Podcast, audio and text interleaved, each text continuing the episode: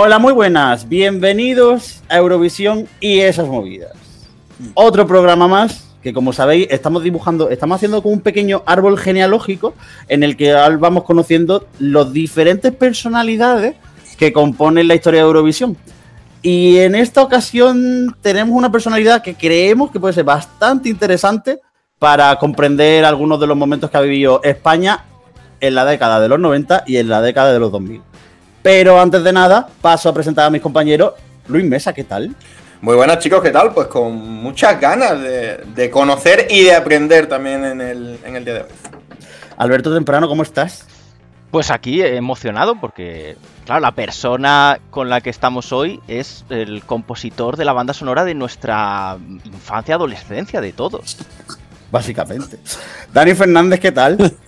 ¿Qué tal? Buenas tardes, buenas tardes. Eh, no todos los días se puede hablar con una persona que, ha tenido diferentes roles en la historia del, festival y, bueno, y también en, otros, no solamente en Eurovisión, con lo cual estamos de enhorabuena también.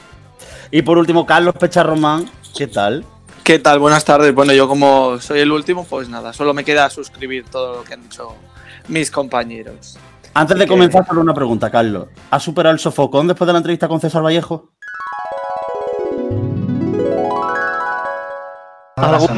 Hombre? Sí, sí, totalmente, pero bueno, ya hicimos otra más y, la pasé estupendamente, así que hoy muy tranquilo. Y lo que pasa es que muy emocionado de la persona que, bueno, con la que vamos a compartir estos minutos.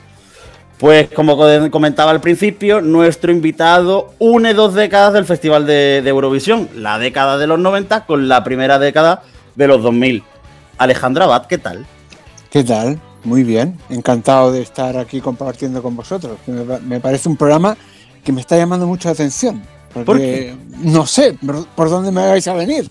Pero yo, pero yo, pero yo estoy aquí con paraguas, con, con eh, escudos, con todo.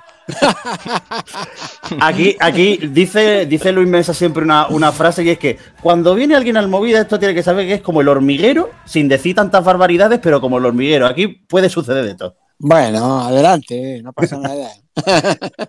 Antes de, comenzar con tu trayectoria eurovisiva, sí que queríamos comentar, porque tú además nos lo, nos lo, habías dicho, que además en abril, con esto del confinamiento, que ha sido lo que nos ha traído a, esta situación en la que estamos haciendo diferentes entrevistas, tú has lanzado un proyecto solidario, ahora más que nunca, que era una canción tuya de 2013, que estaba compuesta en 2013 y que has hecho una nueva versión en la que los fondos van para, para Médicos Sin Fronteras, si no me si no me equivoco. Si quieres hablar un poquito más en profundidad de, ello antes de comenzar, pues nosotros encantados. Sí, bueno, es una canción que compuso en el 2013 precisamente dedicado a los sanitarios y no sanitarios, porque es una canción que me pidió una, amiga que estaba atravesando un cáncer y me dijo, Alejandro, componme algo que hable de las emociones que estoy viviendo y tal. Y claro, es muy difícil componer algo que tú no estás viviendo. Pero lo que hacemos muchas veces los creadores, los compositores, es ponernos en el lugar de esa persona, sea la situación que sea, e intentar imaginarnos las sensaciones que recibimos. Y yo lo que recibí es un, un agradecimiento eterno a los médicos, ¿no? a las personas sanitarias y no sanitarios. Escribí la canción, la grabé con la Orquesta Filarmónica de Praga, la grabé con un tenor, eh, fue maravilloso. Después la canción también me llevó a otra experiencia vital mía, la voy a explicar ahora, pero fue muy potente. Eh, y, se convirtió en una de las canciones más importantes de mi vida. Por lo tanto, cuando llegado este momento tan importante y tan triste en el que estamos viviendo, me pareció interesante pues volverla a sacar. Ahora más que nunca es una canción que en su día también grabé con 5.000 niños del mundo, hice varias acciones solidarias con esta canción y ahora pues desde el confinamiento lo que hice es coger a mi familia, a mi hija, a mi hijo, a mi esposa y les dije todos a cantar, venga. Y los puse a cantar a todos y después llamé a 200 amigos y les dije todos a cantar, venga. Y todos se apuntaron a cantar, hicimos un videoclip y bueno, quedó muy bonito la verdad y bueno, pues eso, los derechos de la visualización de, de YouTube pues irán destinados a Médicos Sin Fronteras. Acaba de salir un programa de televisión eh, precioso de Telemadrid que se llama Juntos y hemos hecho una adaptación de la canción para que sirva como carátula del programa. Y bueno, pues es una canción que siempre será una canción solidaria y, y, eterna para mí. ¿no? ¿no? es una canción macro conocida, pero, pero sí que es eh, para las personas que la escuchen, eh, ahí la tienen, o sea, está disponible en YouTube para que la vean y, y, bueno, pues sentirán un poco de lo que siente una persona ante una situación delicada como la que estamos viviendo. Magnífica iniciativa, Alejandro. La verdad que hace falta ánimo ahora que estamos viendo un poquito la luz. Se agradece muchísimo. Vamos a empezar con el recorrido cronológico. Eh, y yo no voy a empezar por Eurovisión, sino que voy a empezar por el Festival de la OTI. España. Enamorarse. Letra y música Alejandro Abad y Josep Llovell. Dirige la orquesta José Fabra. Intérprete Ana Reverte.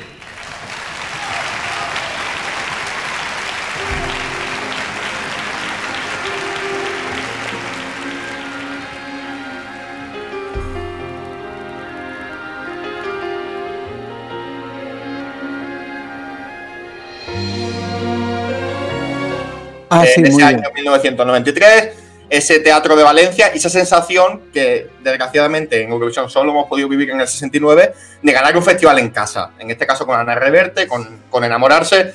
¿Cómo fue esa sensación y ese primer gran triunfo como compositor en un festival a nivel eh, iberoamericano? Claro, para mí esa, experiencia fue, la recuerdo con un cariño enorme porque yo llevaba muchos años ya componiendo, eh, sacando discos, como intérprete, creando para otros artistas y de pronto encontrarme en un festival de la OTI, que yo también había vivido muy intensamente desde muy pequeño, porque yo soy festivalero, yo soy un, un fan de los festivales, ¿no? De Eurovisión, de, de, la OTI, de Viña del Mar, de Benidorm, de, de, San Remo, de todos, ¿eh? Soy un friki de los festivales. Entonces, pero como también he sido compositor, eh, mm, cuando me vi eh, aquel día eh, en aquel teatro y dijeron España, pues me volví loco. La verdad es que para mí fue mi primer gran éxito, así como impactante, ¿no? Porque muchas veces uno tiene, puede tener un éxito, oye, tu canción está sonando por la radio, está sonando, parece que es un éxito, lo es, pero como que no te enteras, ¿no? Pero esto cuando dicen España ha ganado, pues, hostia, como que dices he ganado, ¿no? O sea, gana un partido, ¿no? Entonces, eh, realmente fue muy, muy, muy emocionante. Muy, mucho, ¿eh? Muchísimo. Pues eh, de la OTI, digamos, y que ahora vamos a enlazar un poquito con, lo que sucedió. No sé si, si ese triunfo eh, con, Ana Reverte em, te hizo lanzarte ¿no? a lo que fue el, festival del 94 en, en Dublín con, con Ella no es ella, que, que en principio fue un tema que escogió Televisión Española, había otro de por medio. Y, no, sé si, fue un empujón, ¿no? De, la OTI te animaste a decir, pues voy a, intentar también si en Eurovisión hay, hay, la misma suerte y cantando tú mismo además. Claro, sí, sí, la verdad es que se, se dieron las circunstancias, a veces en este mundo de la música se unen los planetas, se dan las circunstancias y sí, se me dio la oportunidad habían otros autores y otros intérpretes que se presentaron a la preselección interna de televisión española. Yo presenté dos canciones y, bueno, pues escogieron ella no es ella. Que bueno, yo en, ningún momento estoy siempre, siempre estaré agradecido, sobre todo por la oportunidad de haber ido a Eurovisión. No, no, tuve la suerte de, de competir eh, con, una, con una producción, vamos a llamarlo así, eh, que pudiese estar a, a, la altura de lo que, de lo que era Eurovisión eh, aunque fuera mía la canción, creo, creo que mm, ahí aprendí que no, no, iba a ir nunca más a un festival sin una estrategia, sin, una, sin haberlo pensado muy bien, sin haber trazado una, una línea de trabajo, eh, porque, porque me di cuenta que había ido eh, con mucha ilusión, con muchas ganas, con, con, con muchos sueños, pero al fin y al cabo había ido como van casi todos los representantes de España, con mucha improvisación. Por lo tanto, eh, la improvisación, eh, los resultados son también lo mismo, improvisados, ¿no? Entonces, eh, ah, y, ya te digo, o sea, no puedo renegar de la canción ni puedo renegar de, de mi actuación, pero sí puedo aprender y decir nunca más voy a acudir a ningún evento sin eh, estar absolutamente preparado para ello.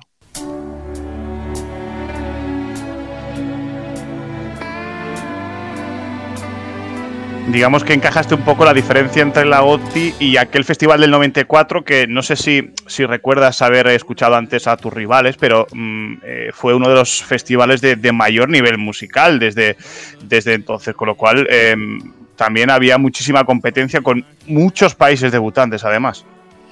Sí, sí, la verdad es que yo me quedé. La, canción que ganó, pues yo sigo enamorado de esa canción. O sea, el, habían canciones preciosas, eh, personas, artistas que cantaban extraordinariamente bien. La experiencia en Eurovisión para mí fue extraordinaria. Fue una semana en Dublín.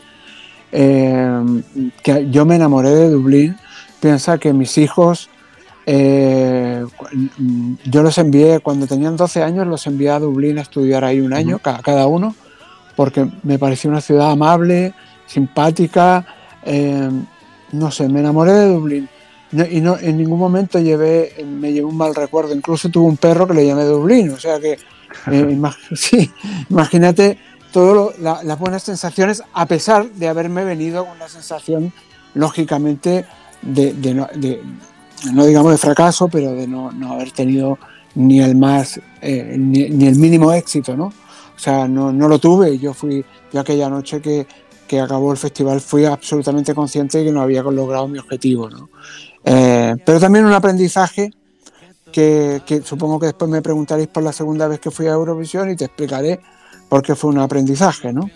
Eh, em, pero bueno, pero en resumen que fue una experiencia hermosa, eh, Eurovisión es un evento extraordinario, yo siempre lo defenderé, siempre lo defenderé a muerte porque, porque es un evento en, todos sus aspectos técnicos, eh, audiovisual, eh, mm, um, lo que es el festival en sí, la emoción que hay ahí, los, los eurofans, los participantes, todo es extraordinario, es fantástico.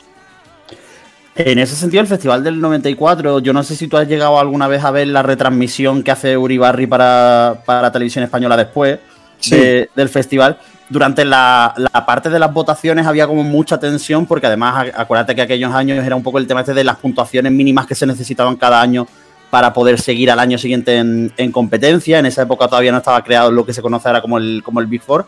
Tú en la, en la Green Room, ¿cómo se conoce? Tú tenías la sensación de, esa presión o en el momento no eras consciente de, lo que estaba pasando en las votaciones? No, la verdad es que no lo era, no era consciente. Sé que había el peligro de quedar fuera, de, dejar fuera a tu país si quedabas, eh, mm, creo que por encima del, del 18 o 19, no, no recuerdo. Pero, pero, claro, yo no sentí esa, esa sensación. Sin embargo, al público sí que se la transmitieron y claro, estas son cosas que a veces, muchas veces las televisiones juegan con estos factores morbosos para, para mm, atrapar al público, a la audiencia, pero están haciendo un daño tremendo al artista, ¿no? Porque tú no, no, no estás jugando un partido de tenis donde pierdes o ganas, estás participando con otras personas y estás jugando, haciendo una exposición eh, eh, eh, musical que a veces va bien y a veces no va bien, o sea, es así, o sea, no... Eh, y, que, y, que, sobre todo, sobre todo, es muy importante lo que voy a decir, eh, cuando llevamos a un representante de Eurovisión, no le tenemos que dejar solo en, nunca, en, ninguno de los casos. O sea, ¿por qué? Porque el cantante pues, tiene sus, sus ideas, sus historias, pero hay una estrategia y, un, y algo que, que, que, hay que eh, perseguir y hay algo que hay que cuidar para que eh, el cantante tenga éxito. El cantante no puede jugar solo esa partida, tiene que estar acompañado de profesionales y expertos eh, en esto, como hacen otros países. En ese hilo temporal, hemos encontrado que un año después, en San Bernardino, en Paraguay, eh, llega un nuevo éxito con Marcos Yunas, con Eres mi debilidad, precisamente un artista que pisó el mismo escenario prácticamente que tú, porque en el 97 pisó el mismo Point Theater de Dublín que tú hiciste con Ella no es ella, y consiguió un exitazo, como el éxito de Marcos. ¿Cómo fue esa sensación de, la victoria en la OTI y también ese paso de que Marcos Yunas pasó de ser el hijo de Diango a ser un artista consagrado con una victoria a nivel iberoamericano? Bueno, vamos a ver, eh, Marcos Yunas, yo unos años antes empecé, porque yo le componía canciones a Diango, le, le he compuesto muchas canciones, y a Marcos Yunas concretamente en el año 93 le compuse una canción que se llamaba Para Reconquistarte y todo, y le fui coproductor y, y autor de, de 8 de los 10 temas del disco que se editó en México eh, y que fue un gran éxito en toda Latinoamérica, ¿no? Vendió miles y miles de copias. Eh, concretamente la canción Para Reconquistarte se convirtió en un clásico en toda América, aún se sigue, eh, han hecho, yo, yo que conozca, conozco más de 70 versiones de esa canción en diferentes ritmos, y claro, Marcos tuvo ese éxito Después grabó otro disco eh, en Latinoamérica donde, donde mm, bueno, por una, eh, lo hizo con Juan Carlos Calderón, que fue un gran, un gran productor, pero no que se consiguió el éxito que habíamos conseguido en el primer álbum, por lo tanto en el tercer álbum volvimos a colaborar y yo le hice la canción esta, Eres mi debilidad, que curiosamente era una canción que había hecho eh, dos años antes junto con Enamorarse, ¿no? O sea, yo compuse dos canciones seguidas, Eres mi debilidad y Enamorarse, que son dos canciones que le dediqué a mi esposa, que éramos novios en esa época y con las dos gané la OTI, ¿no? O sea, son cosas que pasan, ¿no? En la vida. Pero vuelvo al tema de Marco Junior. Entonces fuimos a, a, Paraguay, a Asunción, y ganamos ese festival de la OTI por segunda vez. Para mí fue enorme, para Marcos también, porque necesitaba ganar sí o sí, ¿no? Marcos eh, después de haber sido tan exitoso en toda América, no podía ir a la OTI. La única opción que teníamos era ganar y ganamos, ¿no? Y, ganamos por mérito propio. Y a mí me sirvió mucho haber ido a Eurovisión para ganar esa OTI. ¿Por qué? Porque usé exactamente la misma eh, fórmula que usaron los ganadores de eh, Eurovisión 94, que es una, una, exposición en escenario minimalista con cuatro músicos y, eso llamó bastante la atención y la canción después también fue un gran éxito en toda América, o sea que no, tampoco se suele dar esa opción, ¿no? O sea, tú puedes ganar un festival y después la canción queda al olvido, como pasa muchas veces, pero en este caso no, fue un gran éxito en Latinoamérica, incluso me la grabaron en Nashville, en Estados Unidos, en una versión en inglés, eh, un cantante que después, que también cantó con Shania Twain y, y y bueno, pues fue, fue, fue muy bonito para mí esa canción, la verdad. O sea que fueron varios éxitos seguidos. Eh, Alejandro, eh, eh, al final, precisamente Marcos Jonas es el único cantante artista que acaba funcionando en Eurovisión de todos, de toda la retaila de los que habíais alternado OTI con Eurovisión. ¿Es casualidad? ¿Hay algún porqué? Em, ¿Hay alguna fórmula? ¿Por qué no funcionaban esos artistas que normalmente venían de triunfar en la OTI y en Eurovisión? Pues salvo Marcos Yunas, no acababan de tomar el pulso. Bueno, porque Marcos Yunas es un, eh, eh, sin duda, sin lugar a duda, es un gran intérprete. Es un, es un chaval que canta muy bien. Yo, eh, ya te digo, desde el año 92 eh, que me puse a trabajar con él en mi estudio y, fuimos creando lo que fue su primer álbum, ¿no? Pero realmente es un gran intérprete, un chico que se, se curtió en, los escenarios de toda América y cuando cantó en Eurovisión ya venía con, esa, con, ese, con ese bagaje, con esa preparación y, tuvo un éxito importante porque demostró ser lo que es, ¿no? Un gran intérprete. Eh, no, la, la, la, vida en el mundo artístico no siempre eh, es, todo lo, grata que debiera, más bien es ingrata y muchas veces, incluso teniendo éxitos tan importantes, a veces eh, el público se olvida rápidamente porque entran otros artistas, otras generaciones, otros estilos y no es tan fácil mantenerse durante los años.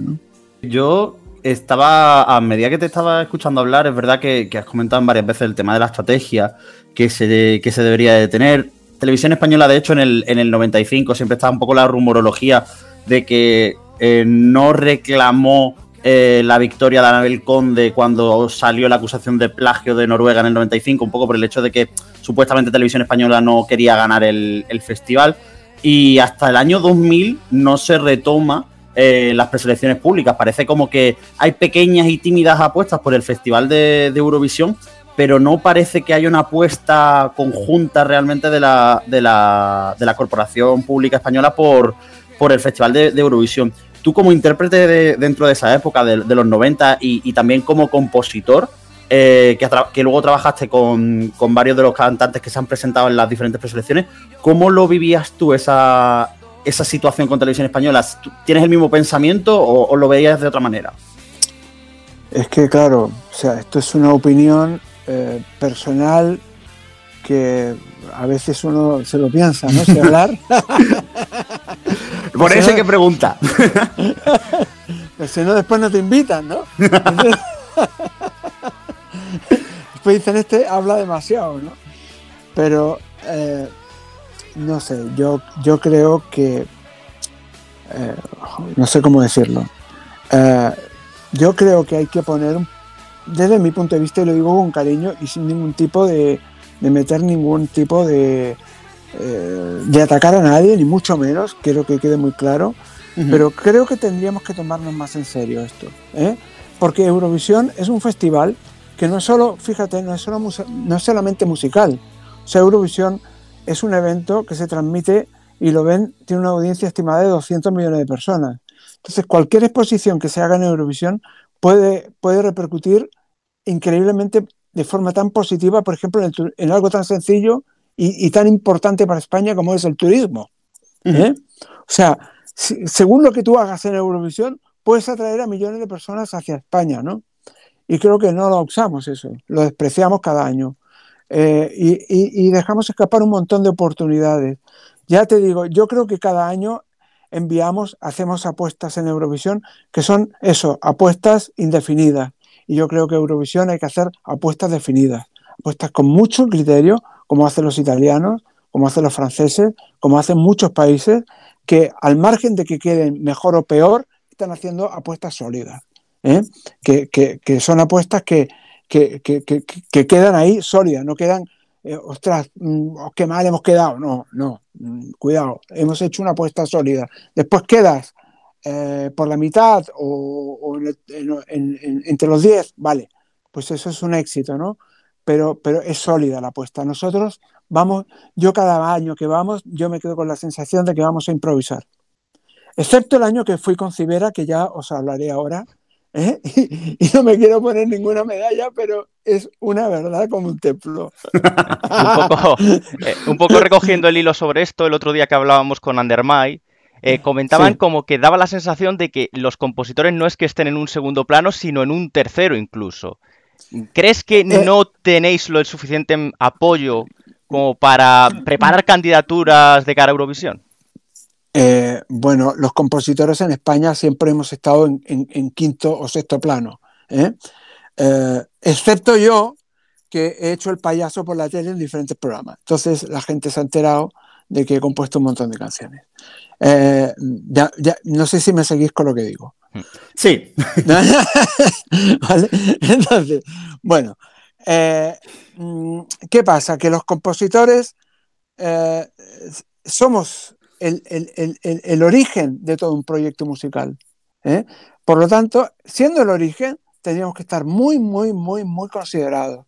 Y tenemos que estar, estar considerados desde el origen, desde la base, desde la canción y desde el reconocimiento. Fíjate que cada año se dice, va fulanito de tal o fulanita de tal a Eurovisión y nadie nunca nombra al compositor.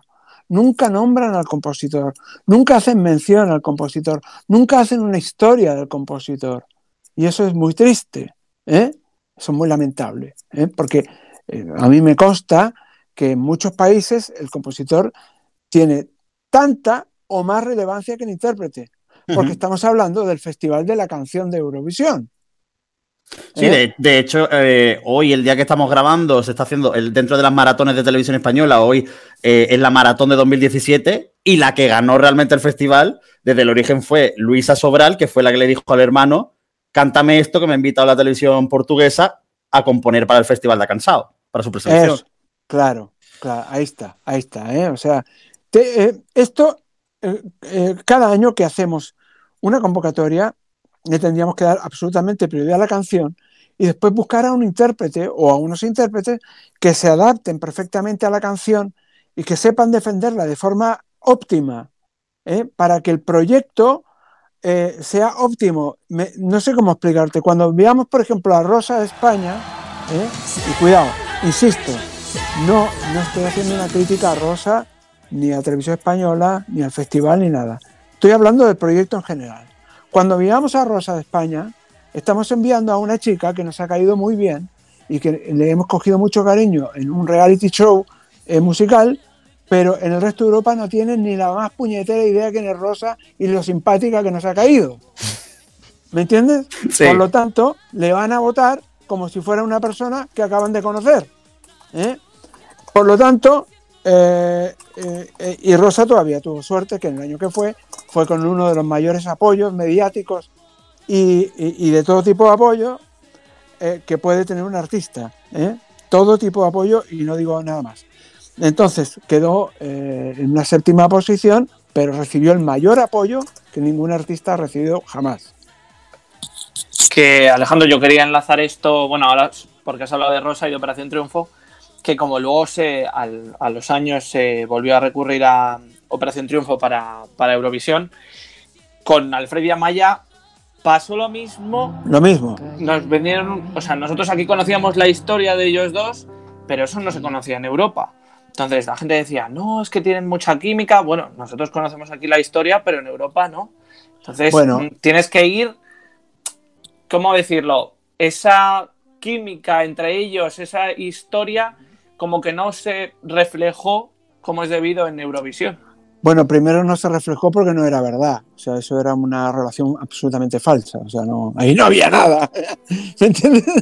Entonces, claro, eh, cuando no hay nada, la gente no es idiota. O sea, nos lo pueden vender a nosotros, pero eh, no, no podemos ni compararlo con el año anterior, con el problema que tenía el intérprete eh, de salud, ¿no? O sea, que era absolutamente cierto. Entonces, no podemos ir a vender ahí, que son dos enamorados, dos palomillos que se han conocido y se han hecho enamorados en un reality, porque eso, eso primero, que el tiempo ha demostrado que no era verdad, porque al cabo de un mes de Eurovisión aquello se diluyó rápidamente, y, y que no podemos venderlo eso en Europa, porque nadie se lo cree, no porque sea verdad o mentira, porque nos lo han vendido a nosotros y nosotros nos lo, hemos comido durante varias ediciones del programa. Pero en Europa no se lo comen, no se lo comen. Y ya está, porque además que una pareja esté enamorada no es ninguna novedad, es, algo habitual. ¿eh? Ahora que un chico tenga un problema de corazón y esté pasando un problema delicado vital de salud, sí que es una novedad y que la canción eh, la cante con ese sentimiento y, una calidad de canción, pues eso, eso, eso es algo totalmente excepcional, ¿no? Eh, has nombrado, Alejandro, muchas veces lo de, lo de David Civera, ¿no? Año 2001, eh, todavía no se ha superado, de hecho, en el, Festival de Eurovisión, la, posición que conseguisteis en, en Copenhague, para algunos un tanto corta, eh, pero repasemos un poquito aquel Eurocanción, ¿no? Era la segunda preselección consecutiva después de muchísimos años donde Televisión Española apostaba más por, el dedazo, digamos, que, que por, eh, por la selección. Eh, ¿Cómo se te ocurre si hay alguna iniciativa por parte del ente público a que participaras, para que compusieras? Y con los años, eh, el seudónimo, Víctor Salvi, eh, ¿cómo juegas un poco con esa dualidad de ser parte implicada como compositor y luego en una gala donde actúas o participas como artista eurovisivo invitado? Bueno, yo te diré que en esa gala me invitaron, a mí me propusieron ser el, productor musical de esa gala, a lo que dije evidentemente que no, porque sabía que estaba presentando una canción sin que ellos supieran que era yo. Eh, o sea, eh, nadie supo que era yo. ¿Por qué? Porque yo era consciente de que había estado en Eurovisión, de que no me había ido bien en Eurovisión y era absolutamente consciente de que a alguien, a alguien, lo digo así, podía, eh, mm, si podía ser, si ver mi nombre en el entorno de Eurovisión podía ser peligroso, ¿no? Porque no me había ido bien. Al contrario que en Estados Unidos, eh, cuando alguien fracasa, en España te ponen el pie encima y te aplastan. En Estados Unidos a, alguien que ha fracasado le dan muchas más oportunidades porque el fracaso también te enseña. Entonces, yo lo que pensé es que tenía que presentar mi canción con un seudónimo y así lo hice y creé toda una estrategia para, para, no, para estar en la sombra ¿no? de todo eso. Incluso fui a ese programa de invitado y, y, ni me hablé con Cibera, aunque lógicamente lo teníamos todo pactado, ¿no? Eh, pero ni me hablé con él. Y, y, bueno, cuando ganó, yo estaba ahí comprimiéndome porque no pude alegrarme delante de mis compañeros. O sea, me, me explico, ¿no?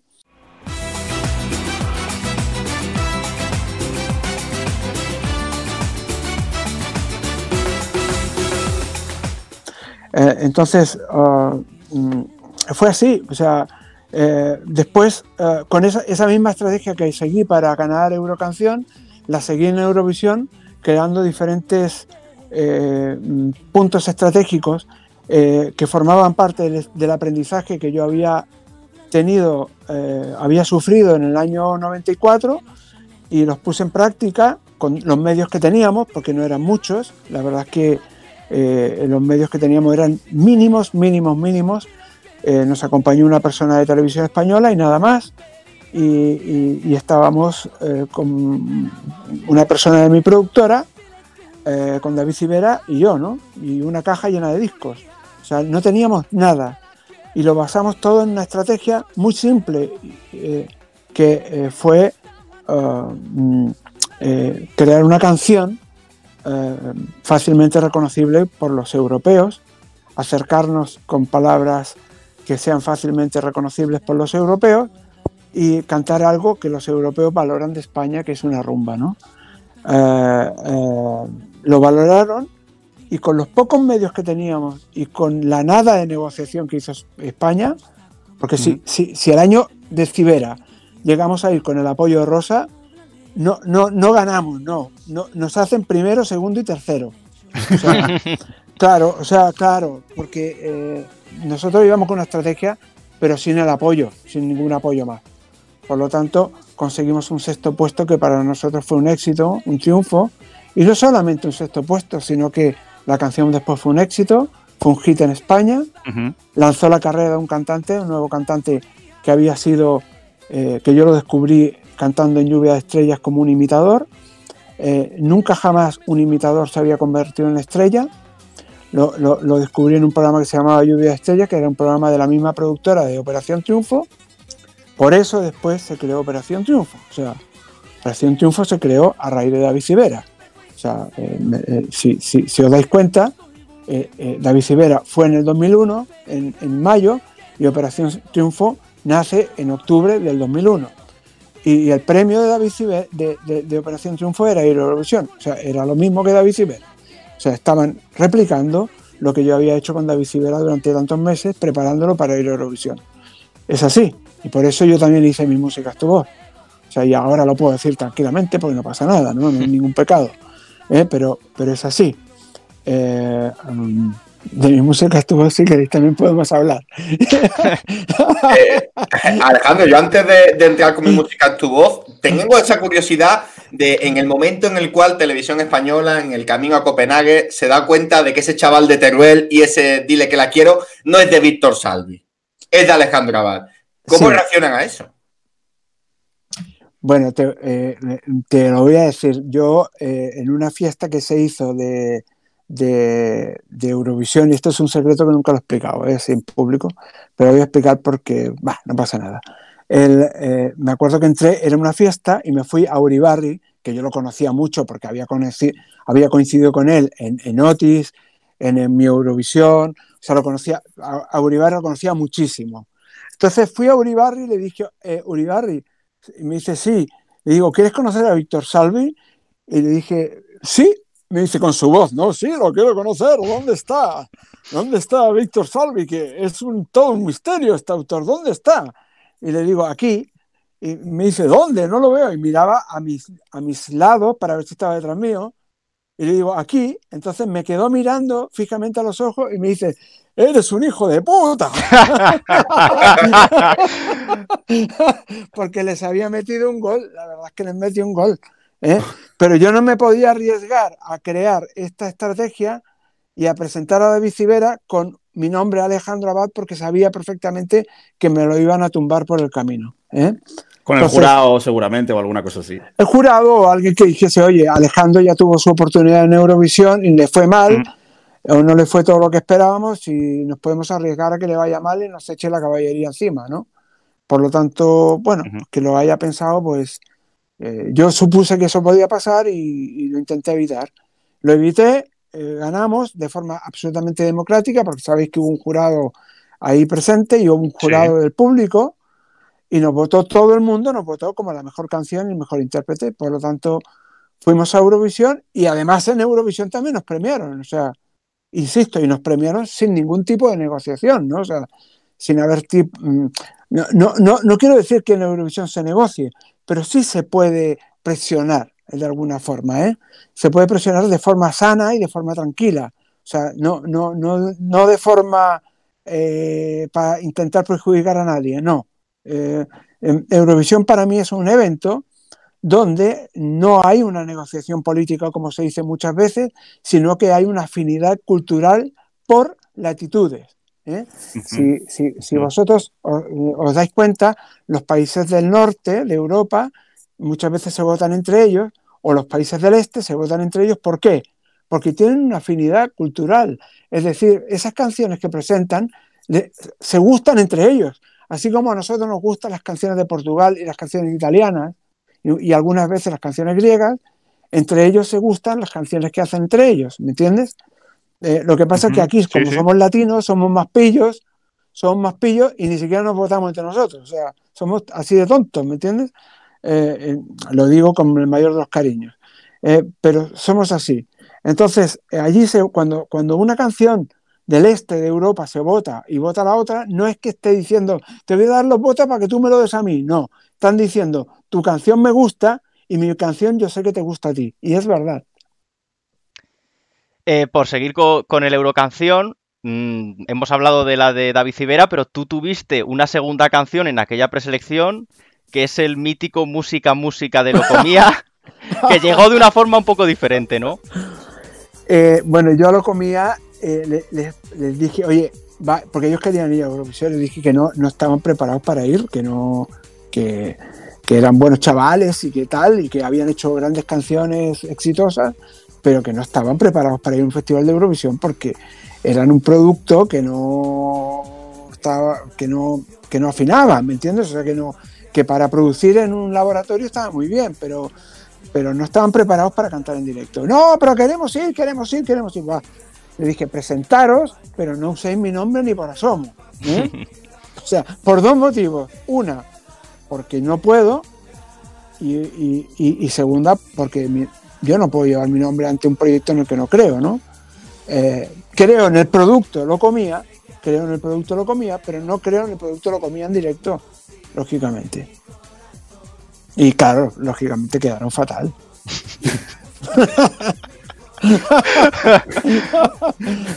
se, han convertido en, un mito de las preselecciones en, España. Yo creo que, repasando canciones históricas de preselección en España se ha quedado como, como un gran, mito.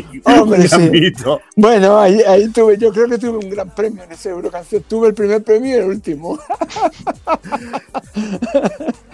Fíjate, fíjate, Alejandro, lo que lo curioso que, es la vida, ¿no? Que tú antes lo comentabas, que pasas de ser Voy, a usar la palabra, pero entiende, entiende el contexto de un apestado prácticamente. Sí, claro, claro. A, de golpe estar un poco en el, en el centro de todo, porque, porque tú estás, participas de manera muy activa en la primera edición de Operación Triunfo.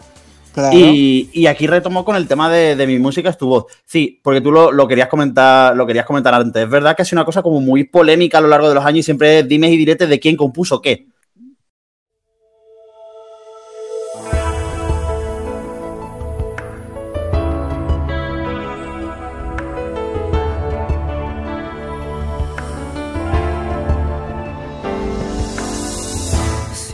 Claro. en ese eh, sentido, si querías explicar un poco más. Bueno, a ver, mm, eh, mira, yo esto te lo comparo con, por ejemplo, para que lo entienda la gente. Imaginemos que hay una persona que ha tenido, que está, vas por la calle eh, y tú eres médico y de pronto, de pronto ves que hay dos chavales que están intentando reavivar a un señor que ha tenido un ataque al corazón, ¿no? Entonces tú eres médico, ¿qué haces? Pues vas y le dices, a ver chicos, ¿qué pasa? No, es que este señor ha tenido un ataque al corazón, ¿qué hacemos? Pues dejadme, dejadme. Entonces yo como médico eh, em, adopto la experiencia que tengo o llamo a las personas que tengo que llamar. ¿Me entiendes? Esto es lo mismo que pasó con eh, eh, mi música tu. Estos chicos eran unos chavales que venían de casa con las mejores intenciones a un concurso maravilloso que era Operación Triunfo y intentaron componer una canción que era una canción que en ese momento era tremendamente emocional, era brutal el momento, hay que reconocerlo, pero la canción estaba mal construida. ¿Me explico?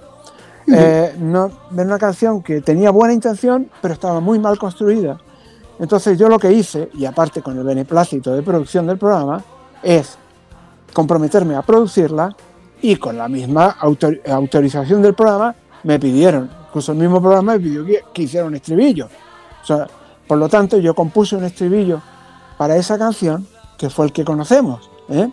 porque el que había no era un estribillo, era un puente, que llamamos musicalmente hablando. ¿eh? O sea, no tenía una explosión la canción, no tenía un wow, ¿eh? que llaman los americanos y dicen wow, pues no tenía ese wow. Por lo tanto, yo compuse ese estribillo, creé unos nuevos puentes y respeté las estrofas. Por lo tanto, a la hora de haber un reparto de derechos de autor, eh, mm, ellos, de un 100, para explicaros, de un 100% de la canción, ellos se quedaron con un 60% y yo me quedé con un 40% de la canción. Es decir, ya de entrada se reconoció que ellos habían hecho más que yo, porque ellos la habían iniciado. ¿Me explico? ¿Dónde viene el problema? En que los dos chicos que iniciaron la canción, en un momento efusivo de la canción, dijeron, no, nosotros no somos los autores, somos los 16. Bueno, pues entonces su 60% lo tuvieron que compartir con la industria, que se convirtió en un 30%, y ese 30% lo tuvieron que compartir con 16, que se convirtió en un 1,9%. ¿Me entiendes o qué? Y mi 40% se, lo compartí con la industria y se convirtió en un 20%. Por lo tanto, ¿dónde viene toda la polémica? En que Alejandro Abad, que pasaba por ahí y salvó la canción, eh, se quedó con un 20% de la canción y ellos se quedaron con un 2%. Pero claro, yo, a mí que me explican, si ellos quisieron compartir entre 16, a mí no es mi problema. O sea, yo me quedé con mi parte porque yo soy un profesional, yo no soy un improvisador. Yo fui, lo que tendrían que estar es muy, muy agradecidos de que esa canción fue un éxito, fue un grandísimo éxito, y aquellos que han dicho que de la otra manera también hubiera sido un éxito, perdóname, pero no hubiera sido un éxito. Hubiera sido una canción que hubiera, hubiera formado parte importante de ese momento, pero el hit que fue nunca lo hubiera sido. De hecho, en el, basándose un poco en el formato de Operación Triunfo, eh, se mantiene como preselección durante los dos años siguientes, eh, pero nace el formato de Euro Junior. Euro Junior, sí. En, 2003. Aquí eh, entra, entra una polémica y ahora, y ahora Carlos sí que te, hará la pregunta más concreta, es porque tú lo, viviste, el, formato. A ti, como, como, como, compositor y como productor y como persona que estuvo en los dos formatos. Eh, la, diferencia, es decir, ¿se notaba mucho la diferencia en el trabajo con los, entre los adultos y los críos? ¿O los adultos que entraron en el primer Operación Triunfo eran demasiado críos todavía para la industria? Bueno, a ver, vamos a ver. los que entraron en la primera edición de Operación Triunfo, eh, había de todo. ¿eh? Habían unos que ya entraron creyéndoselo demasiado y otros que eran bastante humildes y normales, pero que estaban como muy alucinando con el con lo que le estaba pasando. Lógico, ¿eh? de pronto se encontraron con un éxito que no, que no, que no sé, nadie podía prever, ¿no?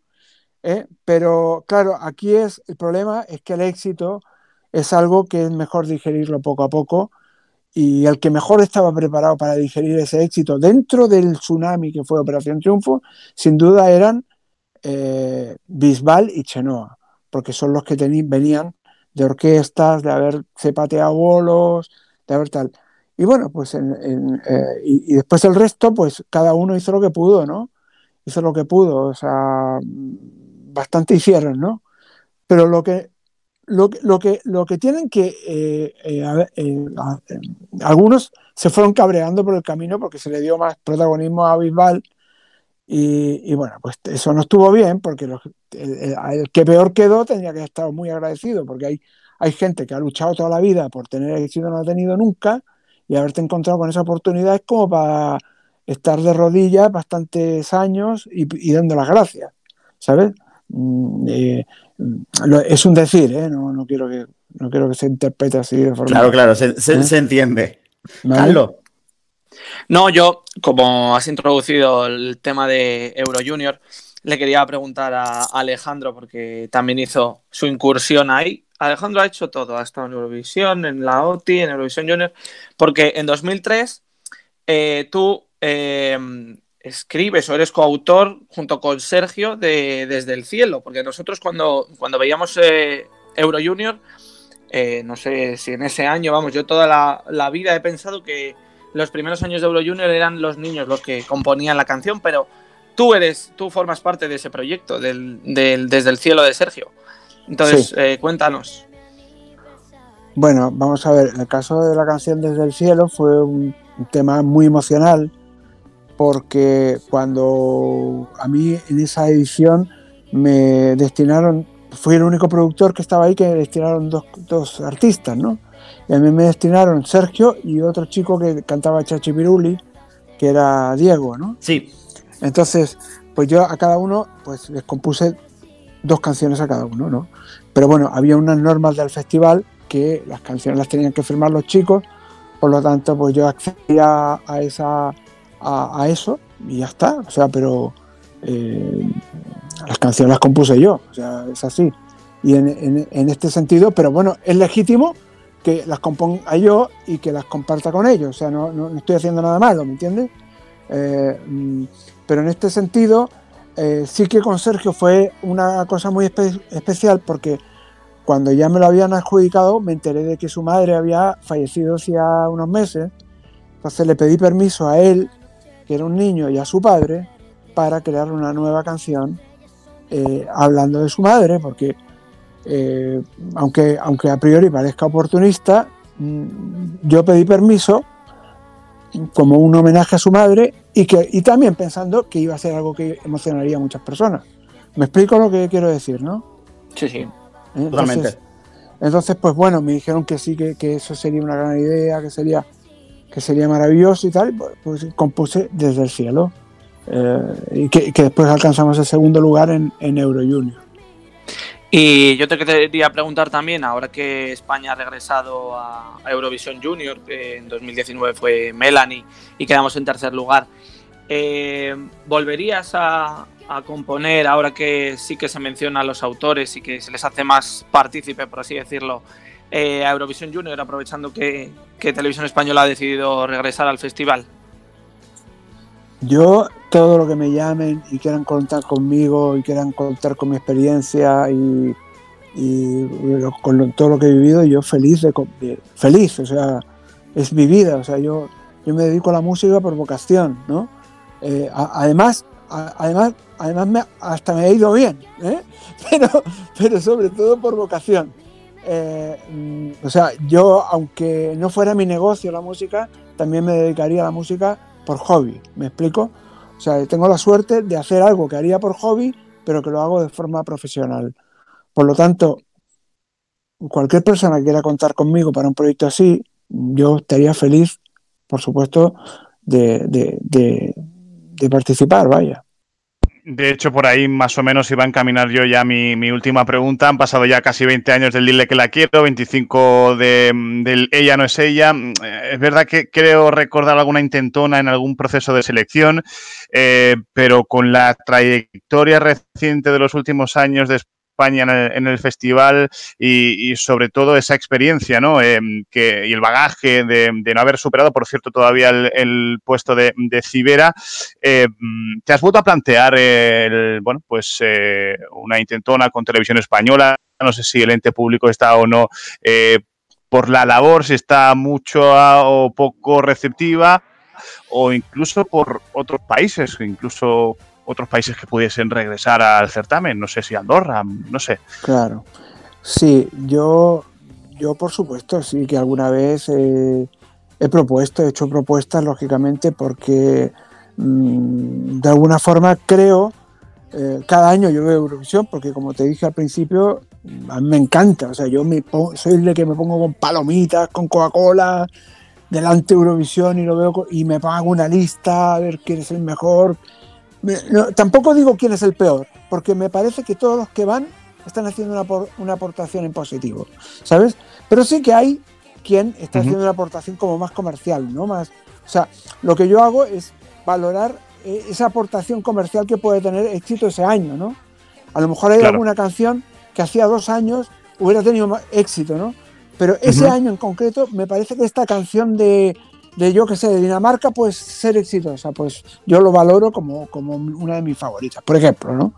Eh, entonces, yo, yo en este sentido, pues creo, creo eh, conocer bastante bien cuáles son las herramientas y las estrategias que debemos usar desde España para tener éxito en Eurovisión.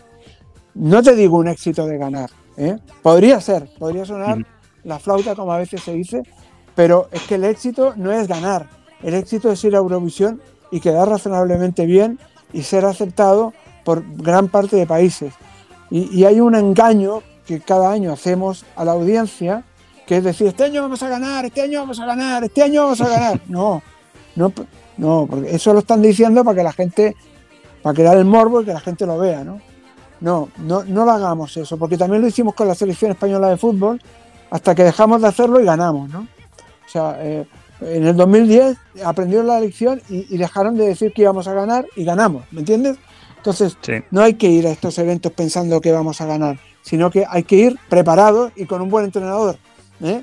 y con buenos jugadores. Entonces, es ahí cuando se gana. Ahora, cuando se va a improvisar diciendo que vamos a ganar, nunca se va a ganar, nunca, jamás. Entonces, yo, ¿en qué me he ofrecido a Televisión Española y lo hago con mucho gusto y encantado y feliz?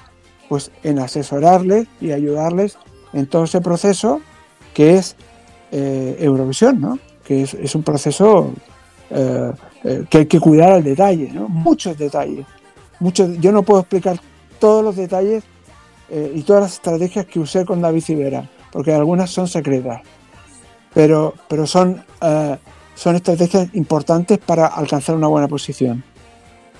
Y ya por terminar, eh, más anécdota que otra cosa, eh, no sé si viste que este año participó en el Festival de San Remo una antigua compañera tuya de reality, Eletra Lamborghini.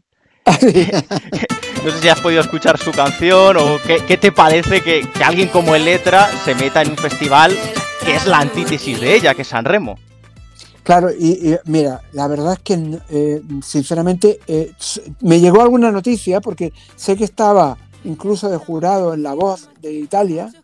Eh, pero mm. eh, recuérdame cómo quedó en San Remo. ¿Quedó bien? ¿No quedó bien? No, eh, tres últimas quedó. ¿Cómo quedó? De las tres últimas. De las tres últimas, claro.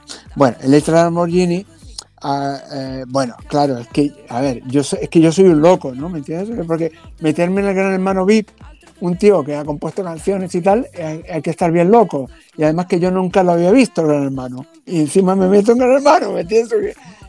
no sabía ni de qué iba. o sea, es que fue muy fuerte porque cuando entré ya, de entrada ya me, pegaron una, una, leche porque me presentaron a un cantante eh, que me dijeron que era famoso y tal y me preguntaron si lo conocía y yo, por defecto, si tengo que apoyar a alguien, digo que sí que lo conozco, ¿no? O sea, digo, digo sí, es un tío nuevo que está ahí, pero lo digo para ayudarle, ¿no? De cara a la audiencia.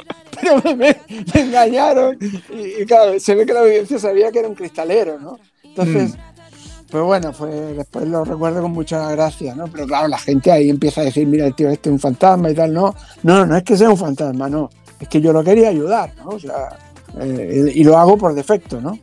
Entonces, bueno, dentro del Gran Hermano conocí a Electra, una, chica peculiar, eh, nieta del, creador de Lamborghini y, y, absolutamente peculiar, ¿no? O sea, no cantaba mal Electra, hay que decirlo, ¿eh? No cantaba mal, ¿eh? Pero claro, de ahí a ir a un festival como San Remo es pretender demasiado, ¿no? Me parece a mí, ¿eh? Tal vez para cantar una canción de reggaetón, de esa de dame por aquí, dame por allá, a lo mejor no, no está mal, ¿eh? pero, pero para un festival de San Ramón no la, no la veo. Después de su personalidad y su forma de ser, no, no, voy a hablar.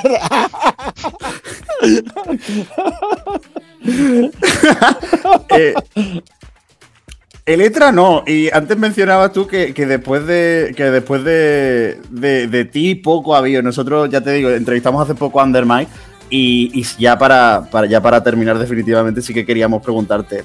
Dile que la quiero ha sido la última, ha sido la última gran posición que ha tenido España en el festival. Después de, después de eso, fuimos bajando dentro del top 10 y después un par de top 10 raspados. Eh, de las últimas, de las últimas candidaturas que ha tenido España, ¿tú crees que hay alguna de ellas que tú hayas dicho, uy, con esta a lo mejor sí podríamos haber quedado mejor? ¿O nada? ninguna. Ninguna. Pero, pero cuidado, con esto no estoy atacando a los cantantes, ni a los intérpretes, ni a los autores. Cuidado. Eh, mm, entendamos, entendamos, cuando yo a veces se me, se me ha visto y reconozco que a veces se me va un poco la mano, eh, pero, pero no, yo no hago nunca ataques, eh, puedo hacer un ataque simpático alguna vez o irónico, como a veces he hecho aquí con Rivera, ¿no? por ejemplo, pero, pero, y, con bastantes razones, por cierto.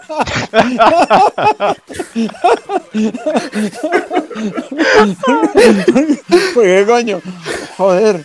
Pues bueno, ya no, no voy a, no, no, no voy a. Hostia, es que una vez me, me, sacaron de quicio en un programa y, dije que un pedo afinaba más que él, ¿no? Sí, sí, me acuerdo de esa afirmación. Pero claro, es que Después, claro, automáticamente que lo dije, me dije, la he cagado porque me he pasado, ¿no? Pero coño, es que me empezaron a invitar a más programas. O sea, ese fue mi hit de ese año, ¿sabes? Entonces, claro, eh, bueno, no sé a qué iba esto. Mm, me hiciste una pregunta, perdona, que se me fue el hilo. que de, los últimos años tú no ah. ves ninguna que. No, pero no ataco, cuidado, no es responsabilidad ni de los autores, ni de los productores, ni de los cantantes simplemente es responsabilidad de la estrategia que se sigue cada año para llevar una canción a Eurovisión. O sea, es decir, a lo mejor la canción que se llevó a Maya y, Alfred, a lo mejor la presentas eh, otro año con otro formato y a lo mejor no va bien, ¿me entiendes o qué? Hmm. Eh, lo que pasa es que desde España hacemos ya una cosa de entrada que está muy mal, ¿no? Que es fijarnos en la canción que ha ganado el año anterior e intentar llevar algo parecido cuando hmm. si analizas y eres seguidor del Festival de Eurovisión, te das cuenta que nunca, nunca gana una canción parecida a la que ha ganado el año pasado. Por lo tanto, si quieres llevar algo parecido a lo que ha ganado el año pasado, de entrada ya empiezas mal. claro, porque nunca se ha dado. ¿eh? Si vosotros que conocéis también el Festival de Eurovisión, fijaros que cada año pues gana una, alguien por algún motivo, ¿no? Hmm. Por, por, alguna exposición, algo, la canción, la letra, el, cómo la has puesto en el, escenario, algo muy peculiar y gana, ¿no? Y nosotros vamos y lo copiamos, ¿no? Vamos intentando copiar un poco el, aura de esa... Entonces, nadie nos hace caso porque eso ya pasó, ¿no? Eso, fue el año pasado, ¿no? ¿Me entiendes? a remolque. Claro, a remolque, a remolque. Eso, claro, esas cosas es una de las muchas cosas que hay que cuidar para, para intentar tener el éxito en la Eurovisión. Pues Alejandro Abad, representante de España en el 94, compositor de, España en 2001. Sí. Muchísimas gracias por haber venido.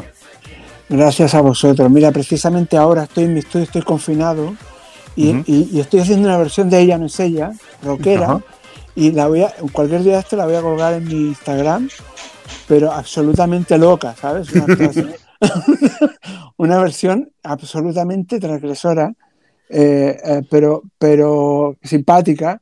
Y lo estoy haciendo con varias canciones que he compuesto, porque como estoy aquí en casa y me, de, pronto estoy abajo y me, me, echan del comedor, me dicen, va, lárgate de aquí, que estás aquí con tu música. me, vengo a mi estudio y empiezo a hacer locuras, ¿no? Y bueno, pues voy, voy a colgarlo un día de esto, ella no es ella, en una versión eh, muy bonita. Y, y, bueno, eso, ella no es ella, es una canción que le tengo le tengo especial cariño, aunque, aunque reconozco que han habido momentos que le cogí un poco de manía porque, porque mm, fue como una oportunidad perdida, ¿no? Pero nunca, nunca nada fue perdido, porque ese festival, tal y como dije antes, eh, nunca es tiempo perdido porque eh, me enseñó mucho y, si vas a un evento así y, y aprovechas la oportunidad de aprender, siempre te vienes con algo positivo. Pues estaremos pendientes a, tus redes sociales para el día que cuelgues esa versión. Y no te preocupes, que a nosotros esas locuras nos gustan. Así que lo compartiremos con, la gente que tenemos en, redes sociales. Solo, antes de despedirte, solo una recomendación. Sí, dime. Tienes que buscar la actuación de Letra Lamborghini en San Remo. Voy a buscarla y os prometo que voy a hacer una crítica online de su actuación. y, de la, y, de la, canción, sobre todo. Yo a mí me, tengo, tengo, especial atención por tu valoración de la canción. A ver qué te parece. es verdad que estamos en el año 2020, pero eh, es una canción que en el año 2000 yo creo que también habría pegado fuerte para el verano. Habría ah, trascendido de.